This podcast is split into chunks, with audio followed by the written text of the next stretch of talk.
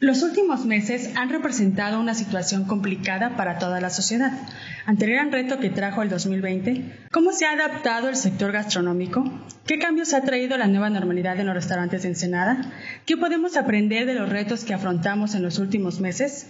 Acompáñanos a responder estas y más preguntas aquí en Tres para Llevar. Soy Valquiria Vázquez, bienvenidos.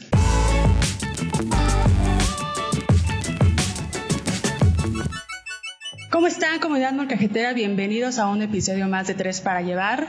Como siempre, le doy la bienvenida a mi compañero Iván Gutiérrez. ¿Cómo estás? Hola Tania, muy bien, muy contento aquí, un poquito enfadado con ese calorcito pegostioso que ya parece que somos mexicali, ¿no? con no, tampoco exageres. bueno, no, sí, ya sé, ¿no? Es mucho peor allá, ¿no? Pero, pero bueno, ya sabes que aquí en Ensenada no estamos tan acostumbrados a un calor tan intenso. ¿eh? Entonces, pues sí, al menos yo sí, sí estoy aquí. Ando grabando en shorts. bueno, con que no sean calzones, amigo, todo está bien. pues mira, ganas no me faltaron, ¿eh? Pero, pero dije, ay, no, no quiero estar ahí. Calla, calla, no asustes a nuestra audiencia, por favor. No quiero estar provocando ahí luego más calores en nuestros oyentes. y fíjate que también estoy muy emocionado porque esta semana iniciamos lo que se llama el Molcadet Match que es esta competencia que tú ya conoces de ocho cocinas, ocho restaurantes de aquí en Ensenada que están luchando a muerte para llevarse el primer lugar en esta contienda de, de peleadores, en esta serie de batallas en las que pues la gente tiene que votar por su platillo favorito en nuestra página de Facebook, ¿no? Estuvo bien interesante la batalla entre Tlaquepaque y el Cora, ¿no? ¿Cómo la viste? Sí, oye, la verdad es que estuvo fuerte ahí. Estuvo machín, ¿no? Sí. Dos, tres comentarios que, le dije, no, sí tienen clientes hardcore estos.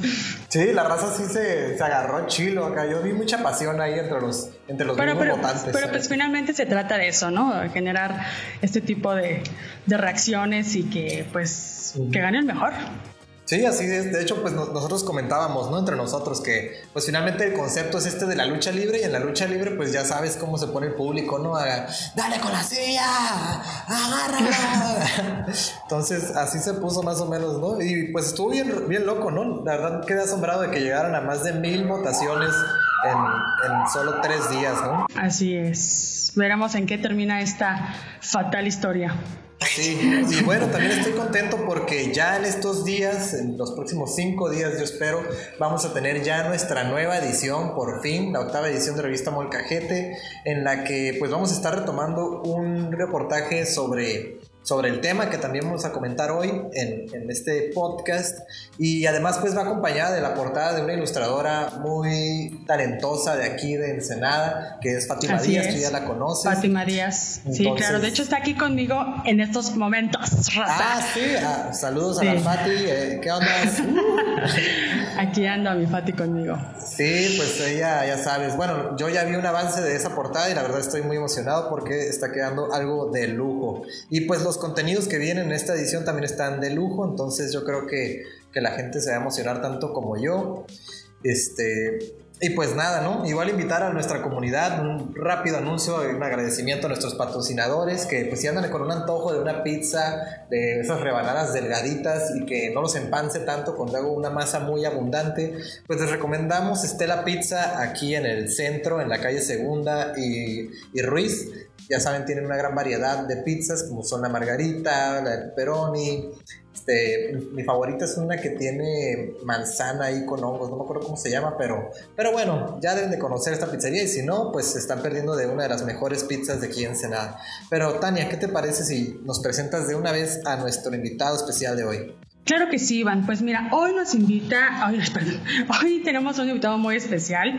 Él es Iván Nolasco Cruz, quien ha sido fundador público y es empresario del ramo restaurantero.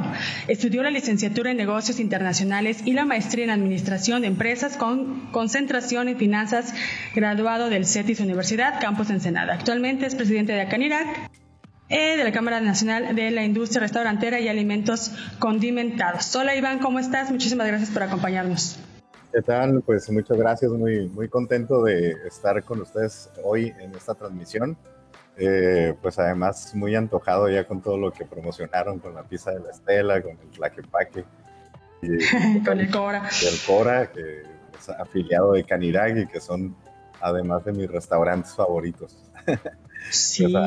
a, comer mucho y muy rico. Muy, muy agradecido contigo y con mi tocayo Iván, que me hayan invitado el día de hoy eh, para platicar cómo estamos trabajando en medio de esta situación que ha sido complicada para todos, ¿no? A, sus órdenes. Muchas gracias, Iván. Oye, pues vamos a empezar. Frente al advenimiento de la primera etapa del confinamiento por la pandemia, muchos de los restaurantes porteños recibieron un respaldo de la Cámara Nacional de la Industria Restaurantera. ¿Cuál fue la primera reacción eh, con, el primer, este, con el protocolo de servicios? Pues fíjate que, bueno, pues eh, hemos tenido que reaccionar de manera muy rápida. Decirte que la, en la Cámara nacional de la industria restaurantera a nivel nacional y a nivel local hemos sido de las los organismos eh, que representan a un sector que de manera más rápida ha podido reaccionar y adelantarse los tiempos para que nuestros restaurantes pues puedan operar de la mejor manera posible. Ha habido mucha eh, interlocución y negociación con autoridades de los tres niveles de gobierno para plantear cuál puede ser eh, los mecanismos, las reglas, los protocolos con los que podemos operar y no esperarnos hasta que eh, pues de alguna manera eh, entremos en la agenda natural del gobierno y nos den chance pues, de decir ahora sí ya abran. Nosotros por parte de la Cámara le hemos podido brindar a nuestros afiliados, en el caso de Ensenada, 250 restaurantes, la capacitación con asistidos por los capacitadores de la COEPRIS, por un capacitador eh, que pertenece a Canirac eh, en materia de seguridad e higiene. Sacamos en primer lugar el, el, manual de atención eh, en restaurantes con motivo pues, de esta pandemia que, que iniciaba.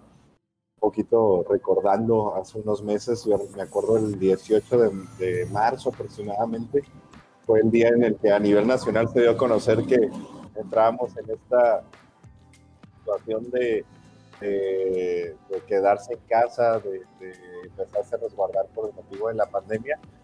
Y en un inicio dijeron que iban a ser solamente 15 días, no sé si te recuerdo. Bueno, pues al día de hoy ya vamos eh, por cerca de los 140 días, ¿no? Que han sido pues, eh, casi ya cinco meses en los que la industria restaurantera pues fue de los primeros sectores que resintió los estados económicos eh, pues de ausencia de nuestros clientes junto con el ramo hotelero. En general todo el sector turístico y de, servicios dedicados al turismo pues eh, fuimos de los primeros afectados por varias razones, ¿no? La primera es que la recomendación es quedarse en casa y bueno pues salir a un restaurante eh, pues va en contra de esa esa eh, recomendación y con ello pues empezar a hacer una serie de adaptaciones a nuestros restaurantes, a nuestros menús, a cambiar eh, mejores empaques para poder activar la modalidad de, servicio a domicilio, de llama de recoge. Claro. Hicimos una negociación con, con, el gobierno municipal para que nos prestara los frentes en nuestros negocios, los cordones, para que los pudiéramos utilizar como zona de drive-thru y, bueno, pues a empezar a enfrentar esta situación que sí ha sido bastante complicada. Hoy en esta, en esta reapertura, pues hemos eh, vivido ya en las últimas semanas una, situación un poquito más eh, confortable, pero los primeros meses fueron muy, muy difíciles. Ustedes me dicen, ¿eh? porque yo me puedo agarrar hablando toda la hora, pero sí, no, no, Oye, Iván, y tengo entendido que también incentivaron esta parte del servicio a domicilio, ¿no? Que fue una de las, de las respuestas que, al menos en lo que yo pude observar, fue de las más efectivas o las que ayudaron a, evitar, a, reducir en lo posible el, impacto, ¿no? Sí, fíjate, bueno, se cortó un poquito la pregunta, pero trato de, de, contestarte en el en cuanto se declara eh, un sistema de, semaforización en el país, eh, hubieron estados que adoptaron ese sistema nacional, California fue uno de ellos, y eh, por municipio, meses, pues aproximadamente un mes o dos meses atrás, a partir de que se este movimiento de semaforización, en el resto de los municipios se había eh, solicitado la, el cierre prácticamente total de los restaurantes. Nosotros pudimos seguir operando porque fuimos demostrándole a la autoridad municipal, al gobierno del estado, que los restaurantes pues, nos estábamos eh, adecuando a estas nuevas situaciones.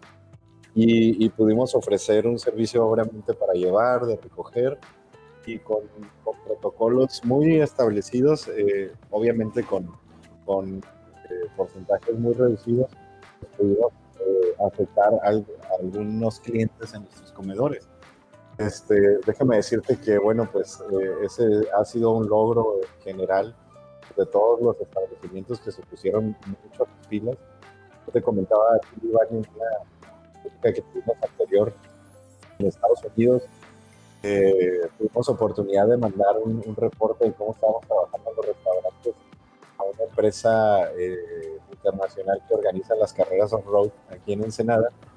Y eh, quienes a su vez lo mostraron en Estados Unidos para, para que los corredores vieran los niveles de seguridad que hay eh, en, en, los restaurantes de, de, la localidad. Y estaban sorprendidos, así nos los dijeron, estamos sorprendidos Estados Unidos de cómo los restauranteros de, Baja California, propiamente de Ensenada, están reaccionando a esta eh, pues, contingencia sanitaria, cómo están adaptando sus restaurantes, cómo están siguiendo los protocolos basados en las normas oficiales y este, haciendo eh, el mayor esfuerzo posible por minimizar los riesgos ante esta situación. Yo quiero decirte, porque luego hay muchos mitos, ¿no? Hay muchas creencias. Un restaurante eh, operando al 30% que tenemos hoy eh, el sitio, al interior de, nuestros comedores, con todas las medidas de seguridad, teniendo un filtro para no dejar pasar a nadie que presente cualquier síntoma de, de enfermedad o, que marque una temperatura arriba de los 35.4 grados, puede entrar al restaurante, no le podemos dar servicio. Nuestras, eh, nuestros eh, colaboradores eh, pasan por un filtro igual para entrar a nuestros lugares. Los insumos que llegan a nuestros lugares se desinfectan, eh, se lavan antes de poder colocarse en nuestros estantes, en nuestros refrigeradores. Por lo que de verdad yo sí le digo a todas las personas que nos escuchan que hoy por hoy, a través del protocolo Mesa Segura, los restaurantes que cumplen con este protocolo y que pueden identificarlos con un engomado a la entrada de, de restaurantes de mesa segura, eh, pues, eh, de verdad pueden eh, estar confiados de que brindan un servicio eh, limpio, un servicio seguro, un servicio con desinfección de cada uno de sus utensilios, que hay un buen manejo de las temperaturas y que se eliminan pues, en un alto grado, no es que al 100%, pues, los riesgos de, de, de poder caer en, en, algún riesgo en esta, en esta situación. Oye, Iván, y precisamente esto que mencionas ahorita, como esta serie de, de pasos que se. Este, esta serie de pasos que se han seguido, eso es el protocolo de mesa segura, ¿no? Ese fue el siguiente paso para la reapertura. Así es, es el protocolo de mesa segura. Es el protocolo que sacó Canirac a nivel nacional, que adoptamos aquí, pues obviamente las delegaciones de Canirac en, en Senada eh, es un protocolo exhaustivo, es un, prácticamente un libro, ¿no? Como de unas 50, 60 eh, páginas y que viene acompañado con un checklist de comprobación. Tenemos que eh, soportar los restaurantes ante las autoridades para comprobar que realmente estamos siguiendo todos los lineamientos. Está basado en la norma 251 de las normas oficiales mexicanas, pero además eh, reforzado con medidas que, que, eh, que, son ahora indispensables por el, por el tema de, de, la enfermedad eh, COVID-19 por la que hoy estamos atravesando. Y que bueno, eh, con una, eh, en un efecto de mostrar disposición, nosotros mismos, la calidad que hemos invitado a las autoridades estatales y municipales a una serie de recorridos para verificar que los restaurantes este, están operando los restaurantes de mesa segura están operando con todas las medidas necesarias y a su vez invitando al resto de los restaurantes, aunque no sean afiliados a, a nuestra cámara, a que uh -huh. puedan tomar estos cursos para que todos juntos como industria podamos eh, mostrar una buena imagen de protección y de, de buen servicio consumidores. Claro que sí. Iván, ¿y cuál dirías que han sido hasta el momento las afectaciones en términos económicos y de empleo en el sector gastronómico de Ensenada? Híjole, pues sí, lamentablemente quisiéramos no, no tener que hablar de esto, pero yo calculo que, eh, o calculamos en un sondeo que hicimos al interior de la Cámara, que alrededor del 20% de los restaurantes que estaban abiertos antes de la pandemia cafés, restaurantes, fondas, grandotas y chiquitas, al menos el 20% eh, no podrán volver a abrir sus puertas. Son restaurantes que eh, ya no llegaron a la reapertura que se dio hace aproximadamente un mes y medio. ¿Esos datos son de afiliados a Canirac o en general? Los datos, los 250, hemos, hemos nosotros capacitado 250 restaurantes. El sondeo lo hemos hecho con esa muestra y ah, afiliados de, de Canirac. Este, y, ese porcentaje es el que, el que, que, nos ha arrojado. Es un porcentaje menor al que calculó Canirac Nacional, que había calculado 35% de los restaurantes en esta, eh, en, esta, en medio de esta contingencia.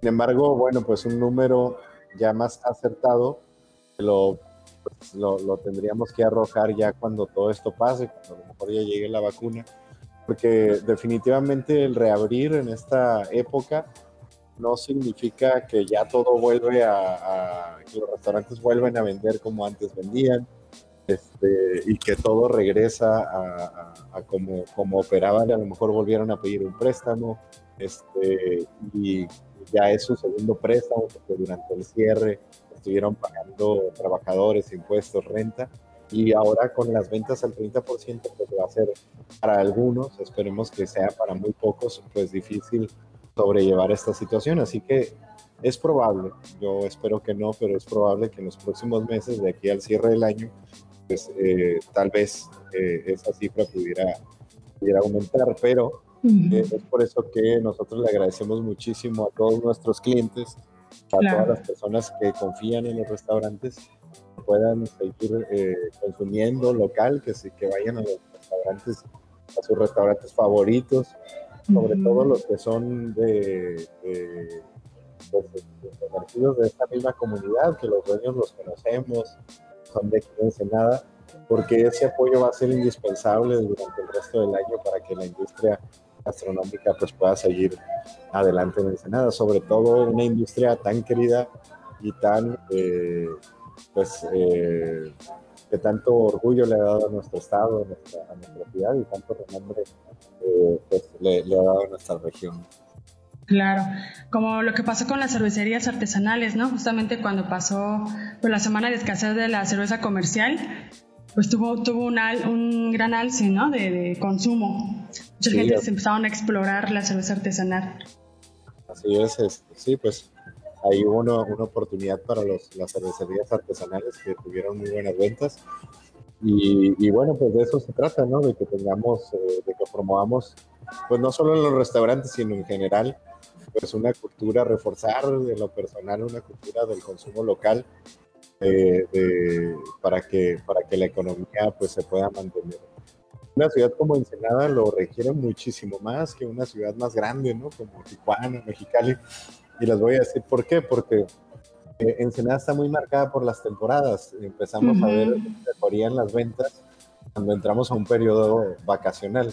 Entonces, yo digo, yo tengo, yo en lo personal tengo dos, dos restaurantes también aquí en la calle Primera y eh, son dos restaurantes pequeños, pero nos empezamos a emocionar cuando en años regulares eh, eh, llega el verano y decimos, hombre, pues si fuera así todo el año, pues ya, ya estaríamos en, otra situación.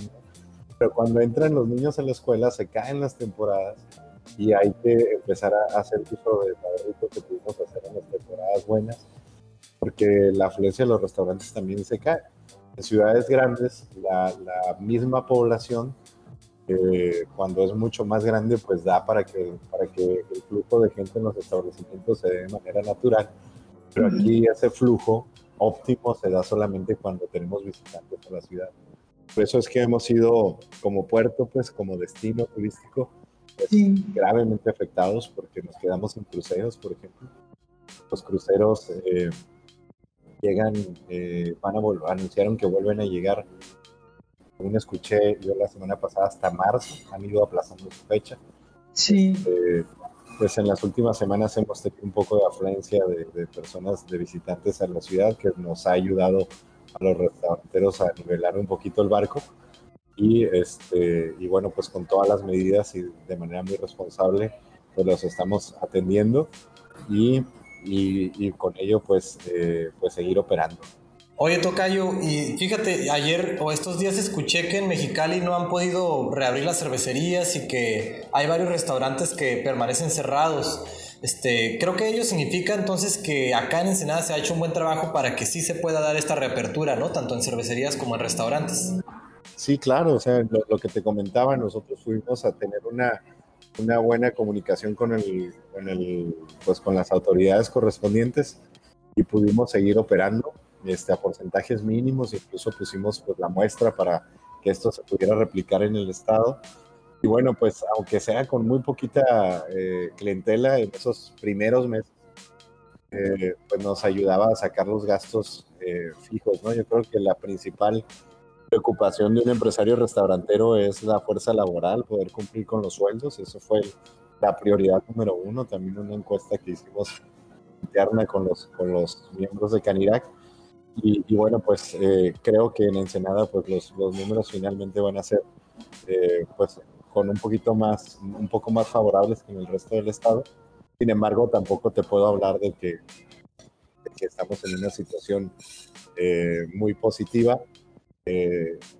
seguimos, por ejemplo, operando con las mismas, las cargas al 100%. No ha habido por parte del gobierno una disposición para hacer un plan de aplazamiento, por ejemplo, de los impuestos.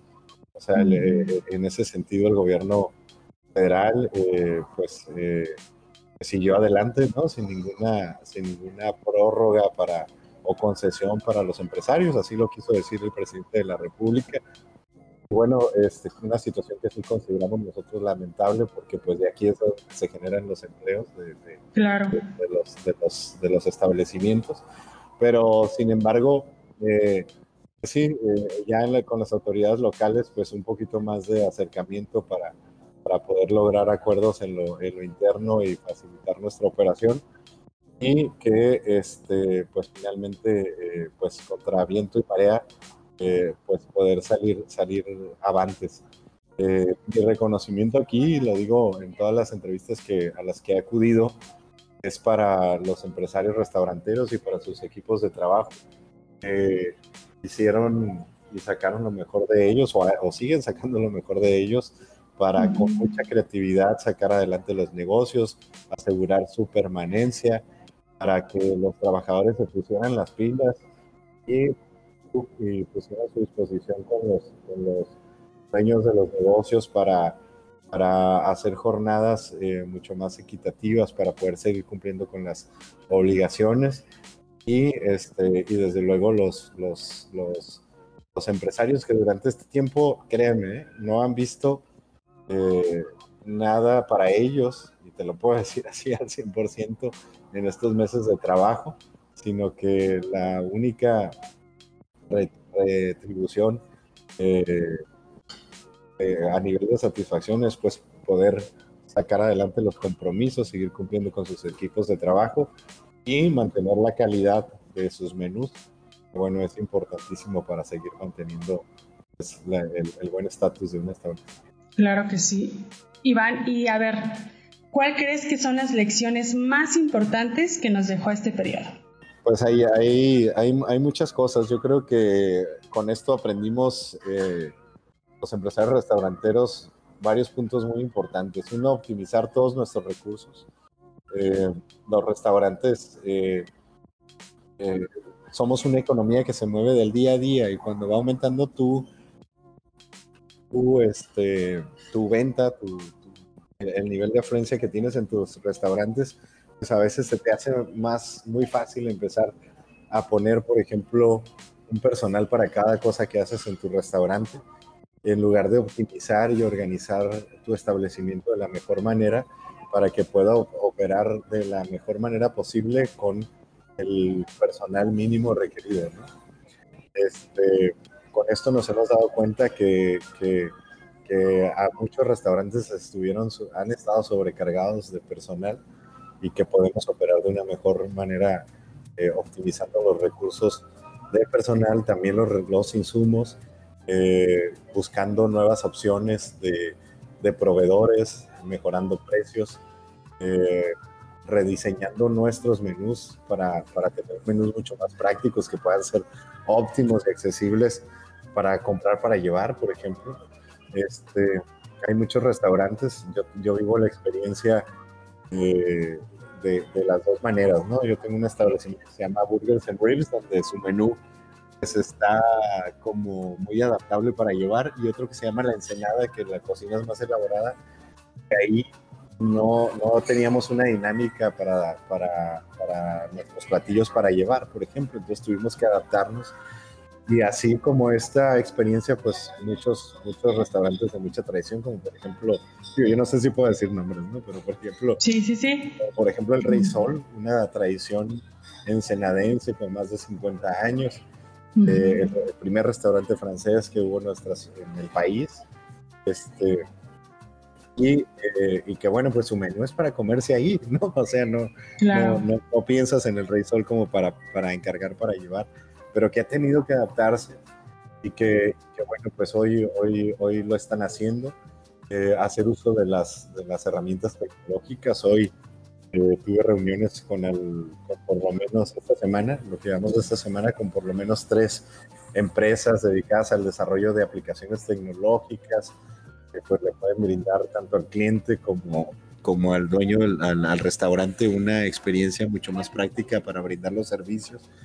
Eh, y bueno, pues cómo optimizar todos nuestros recursos, eh, saber que tenemos que ahorrar, ¿no? Los, los, los, empresarios restauranteros, tener un colchoncito que nos permita por lo menos una operación de tres a, cuatro meses este, y ser previsores. Muchas veces a los empresarios, pues, eh, eh, cuando les empieza a ir bien, pues empiezan a adquirirse compromisos porque pues por la dinámica diaria pueden ir cumpliendo con ellos, pero pues es una cuestión no solo de los restauranteros, sino de todos, eh, pues que a veces no somos previsores y no ahorramos, yo creo que en esta ocasión tenemos que empezar a hacerlo, utilizar todos nuestros recursos, como ya lo había comentado, y este y, y, adelantarnos a, a las circunstancias que, que pudiéramos eh, tener enfrente. En, en esta ocasión eh, ha, ha, salido mucha inventiva, ha salido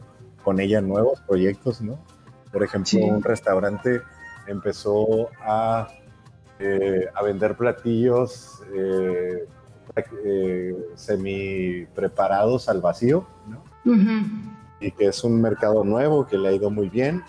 Este, otra chef, Melanie Telles, muy amiga mía eh, que tiene un restaurante italiano, empezó a vender kits de, para hacer pizza en casa, ¿no? Como una actividad de, de, muy padre que se hace con los niños y los papás, y entonces un viernes pues compran el kit y en su casa se ponen a hacer la pizza, lo acompaña de un video.